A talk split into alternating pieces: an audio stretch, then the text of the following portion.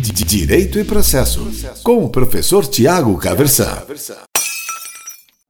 Hoje eu quero conversar com você sobre o incidente de arguição de inconstitucionalidade, que é regulado lá pelos artigos 948 a 950 do Código de Processo Civil. Você sabia da existência desse incidente?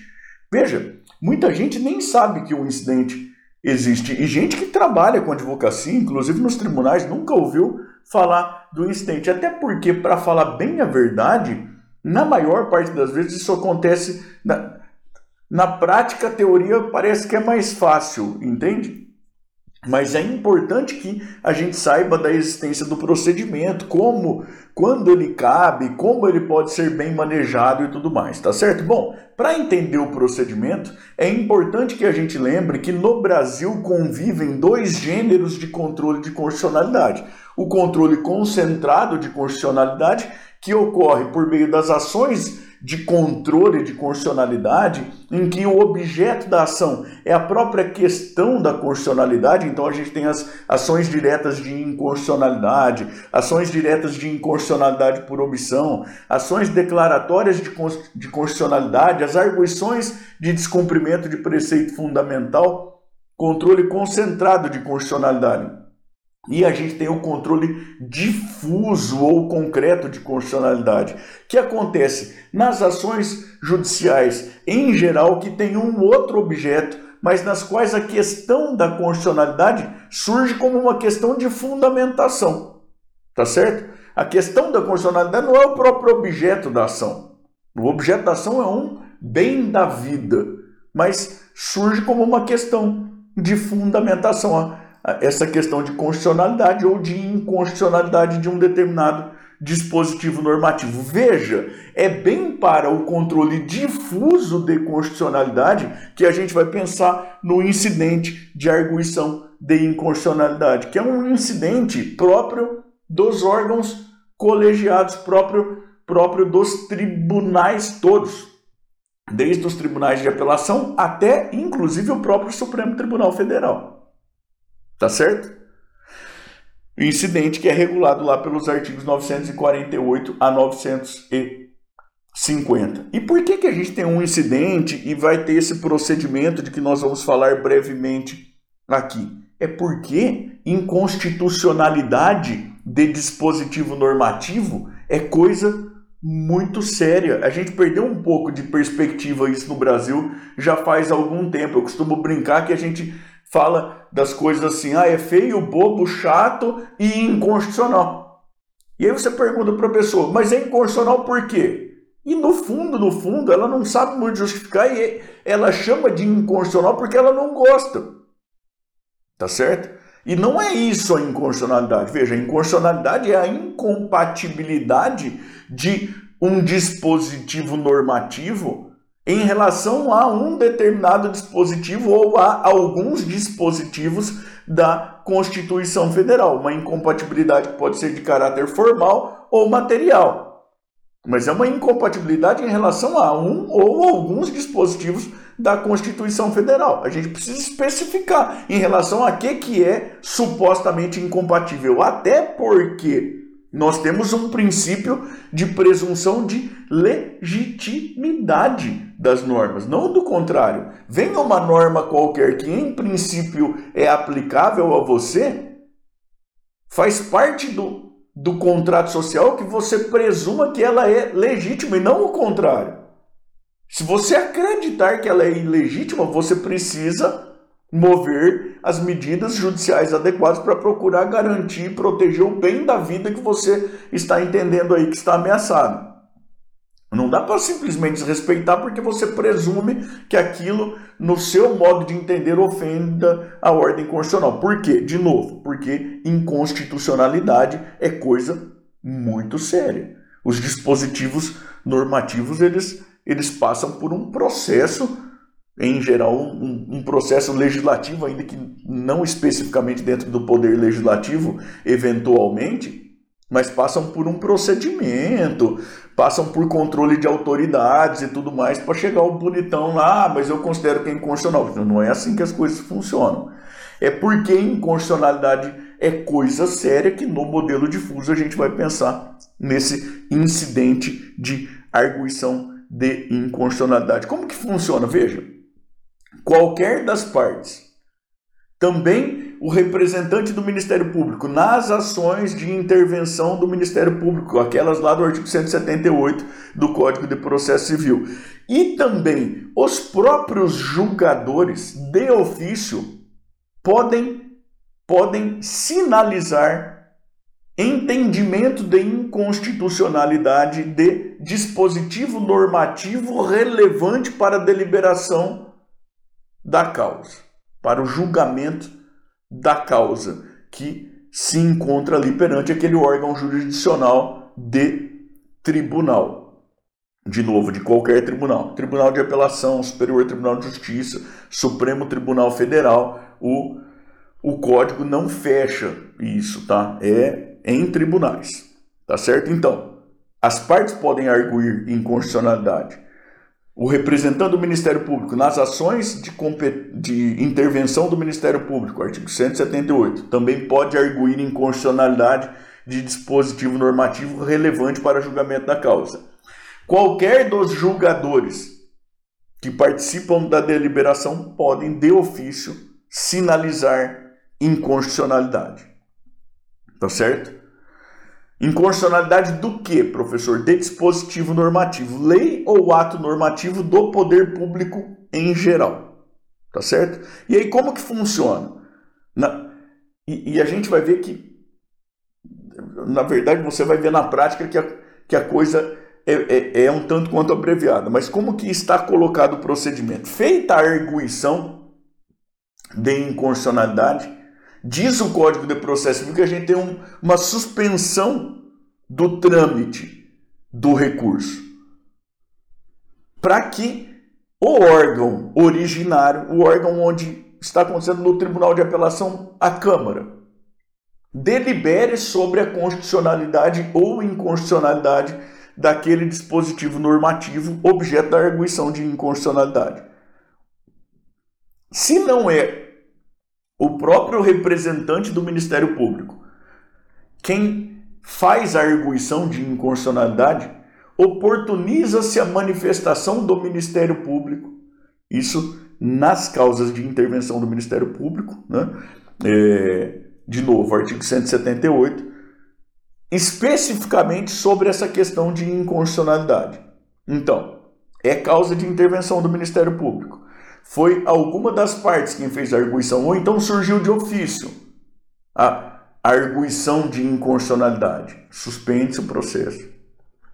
Dá-se vista, oportuniza-se a manifestação do Ministério Público especificamente sobre a questão de inconstitucionalidade. Essa é uma, inter... Essa é uma intervenção necessária naquelas hipóteses de intervenção do Ministério Público. Mas há mais ainda. O relator pode oportunizar, e aí é uma possibilidade, não uma necessidade. Mas a lei sinaliza essa possibilidade. A possibilidade de que se oportunize a manifestação da própria pessoa jurídica de direito público que editou o ato normativo. Bom, por quê? É, é para entender. Né? Do, por quê que é? Em, em geral se passa por procuradorias, né? Nos, nos órgãos legislativos passa-se por comissão de Constituição e Justiça. O que foi que, que essas pessoas pensaram? Chegou-se a falar sobre constitucionalidade da procuradoria de um município, por exemplo, é, para edição de um determinado decreto, esse tipo de coisa? Então, a possibilidade de que se oportunize a manifestação da pessoa jurídica de direito público que editou o ato ainda é possível que se oportunize a manifestação dos legitimados para a propositura de ação direta de inconstitucionalidade. E por que isso? Bom, a gente vai ver que, caso venha a ser declarada a inconstitucionalidade ao final desse procedimento todo, que ela tem um efeito que transborda daquele processo. E então é interessante que se oportunize sempre que possível, uma ampla participação, um debate para que a gente tenha condições de uma decisão de qualidade. e ainda, eventualmente, de outros órgãos ou entidades, quando relevante a matéria, dá aqui para a gente pensar naquela ideia do amicus curiae, regulado lá pelo artigo 138, se é que não me falha muito a memória, do próprio Código de Processo Civil. Né? É, órgãos ou entidades que, que tenham conhecimento sobre a questão de relevância, esse tipo de coisa. Tá certo? Bom, isso tudo ainda lá perante o órgão fracionário. Veja você que interessante, lá na Câmara. Então houve a arguição de inconstitucionalidade, suspende-se o julgamento nas hipóteses de intervenção do Ministério Público, se não foi o próprio Ministério Público quem fez a arguição, oportuniza-se a manifestação do Ministério Público e ainda se pode oportunizar a manifestação da pessoa jurídica de direito público responsável pela edição do ato dos dos legitimados para propositura de ação direta de inconstitucionalidade e ainda também de órgãos ou entidades quando relevante a matéria. Beleza? E aí, o órgão originário vai deliberar sobre a constitucionalidade ou inconstitucionalidade. Se a deliberação é pela inconstitucionalidade, o que vai acontecer é que esse processo especificamente do que diz respeito a essa questão da inconstitucionalidade, ele será submetido ao pleno ou ao órgão especial do tribunal, conforme o regimento interno do próprio tribunal, para deliberação especificamente sobre a questão de constitucionalidade ou de inconstitucionalidade. Então, veja, segundo o procedimento que está lá no artigo 948 a 950, se o órgão originário delibera pela inconstitucionalidade, não pode morrer ali, porque quem vai dar a última palavra sobre inconstitucionalidade no âmbito daquele tribunal não é um órgão fracionário, é o pleno ou o órgão especial conforme o regimento interno do próprio tribunal. Duas observações. Se a deliberação do órgão fracionário originário é pela constitucionalidade do dispositivo normativo inicialmente arguído, aí o julgamento retoma o seu curso. De maneira que quando é isso que acontece, muitas vezes a gente vê tudo isso aqui ocorrer, principalmente naquelas hipóteses em que não há intervenção do Ministério Público, em uma única sessão de julgamento, tá certo? Então, ah, houve arguição de inconstitucionalidade. A gente tem lá a deliberação do relator no sentido de que não é inconstitucional e aí a gente já tem deliberação sobre o mérito. Na prática, muito costumeiramente, é isso que acontece. Agora, se a deliberação é pela inconstitucionalidade, aí fica suspenso o julgamento, vai para o órgão especial ou para o pleno, conforme o regimento interno do tribunal, para que seja deliberada em caráter definitivo no âmbito daquele tribunal essa questão da inconstitucionalidade. E uma segunda observação. Então, a primeira é: se a deliberação é pela constitucionalidade, o julgamento retoma seu curso normal lá perante o órgão fracionário originário mesmo. A segunda observação é a seguinte: essa sistemática ela não precisa ser aplicada quando o pleno ou o órgão especial do próprio tribunal ou então o pleno do Supremo Tribunal Federal já tiver deliberados pela inconstitucionalidade. Porque daí o procedimento já foi realizado, o que a gente tem então é uma decisão de inconstitucionalidade. E aí o órgão fracionário originário pode aplicar a inconstitucionalidade sem precisar submeter toda vez a questão ao pleno ou ao órgão especial. Beleza? Então, a gente tem esse procedimento do, olha, há em princípio, uma inconstitucionalidade. Entendemos que há uma inconstitucionalidade, precisamos submeter ao Pleno ou ao órgão especial, quando o Pleno ou o órgão especial, ou então o Supremo Tribunal Federal, pelo seu plenário, não afirmaram ainda a inconstitucionalidade. Beleza? Efeitos da decisão. Decidida, pronunciada a, a inconstitucionalidade, essa é uma decisão que segundo o Código de Processo Civil, vincula os órgãos fracionários todos.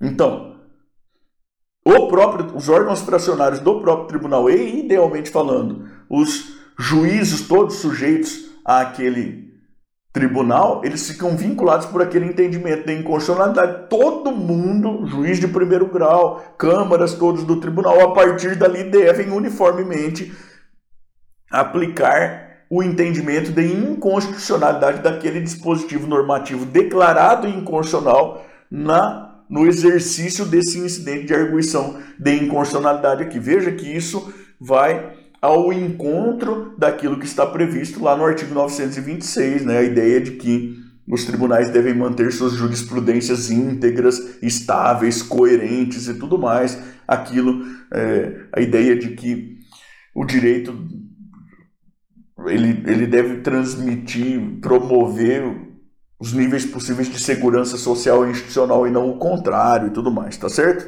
Também uma ideia de que a eficácia da decisão é ultra partes, ou seja, ela transpassa os limites da, daquela causa e até por isso também né, isso tem tudo a ver com essa ideia de vinculatividade em relação aos órgãos fracionários e a ideia de que é possível revisar sob fundamento novo.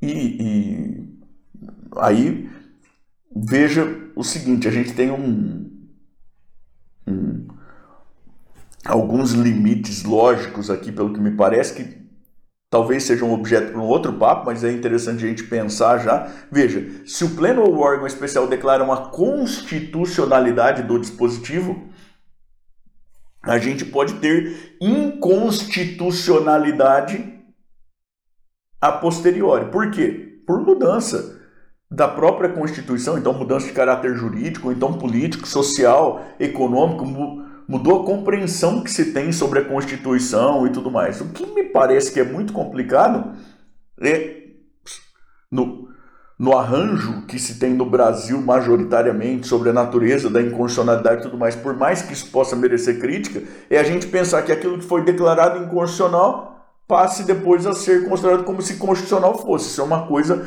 mais complicada, porque a doutrina majoritária no Brasil, e de novo, de maneira bastante controversa, mas a doutrina majoritária vai dizer que a inconstitucionalidade é um, uma nulidade absoluta de origem. E aí?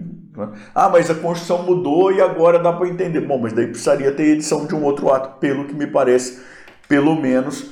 É, e dá para a gente pensar muito bem sobre a natureza da norma inconstitucional e aí num, numa outra conversa tratar disso em profundidade, porque para mim pelo menos parece, eu inclusive já, já escrevi, já publiquei isso, que essa ideia de nulidade absoluta desde o início é uma ideia que para mim pelo menos parece equivocada, tá certo? Mas, mas tudo bem.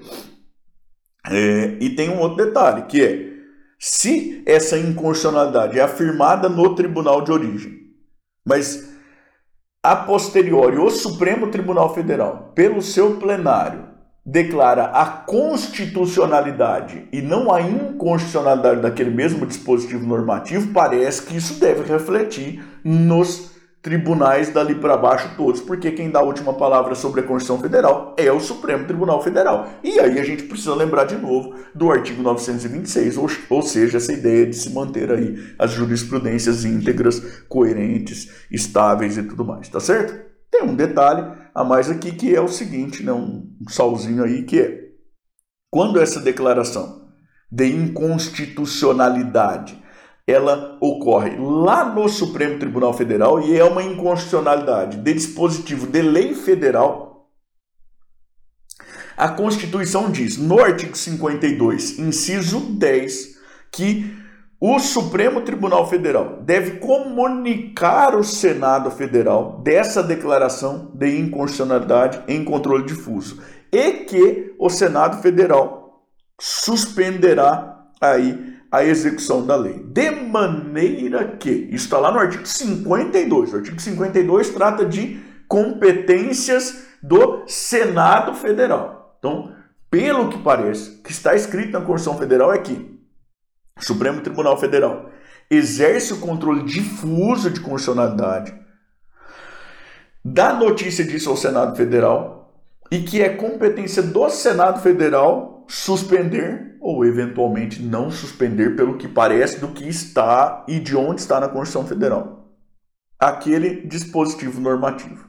Vejam que o Supremo Tribunal Federal tem entendido que quem suspende a execução da lei em caráter geral é o próprio Supremo Tribunal Federal. E que o Senado Federal só dá publicidade disso. Né? O, o, ministro Gilmar Mendes, salvo engano, inclusive já publicou no livro lá dele de Direito Constitucional que, neste particular aqui, houve uma mudança da Constituição, uma mutação constitucional sem mudança do texto normativo. O que é mais um sinal de como as coisas funcionam no Brasil. Veja só você, são os ministros do Supremo Tribunal Federal, com todo o respeito que merecem, lógico, mas veja que é uma coisa um tanto quanto exótica, no, no mínimo. É o ministro do Supremo Tribunal Federal falando o seguinte: olha, a Constituição mudou. E mudou sem que tenha mudado o texto, porque o texto continua o mesmo lá no artigo 52, inciso 10, artigo 52, que trata de competências do Senado Federal. Então, a Constituição mudou, sem que o texto mudasse, e mudou para aumentar a minha esfera de poder. E quem fala isso sou eu mesmo. Então, a Constituição que serve lá, em primeiro lugar, para regular o exercício do poder, quem, quem deveria ser limitado fala: não, mudou para aumentar a minha esfera de poder, e é isso, é porque eu estou falando. Não negócio interessante? Bom, eu espero que você tenha gostado aqui do nosso bate-papo sobre esse procedimento, que é um procedimento sobre o qual pouco se conversa, mas bastante interessante, muito importante, principalmente quando a gente pensa aí sobre a importância do texto constitucional, né, do texto constitucional que nós temos hoje, mas da Constituição até é, em caráter aí mais abstrato para qualquer regime próprio aí da, da civil law, né, esse ramo romano germânico, pelo menos, né, e, e principalmente no nosso caso, uma constituição formal, uma constituição de caráter que pretende ter caráter realmente vinculante e tudo mais. Então espero que você tenha gostado.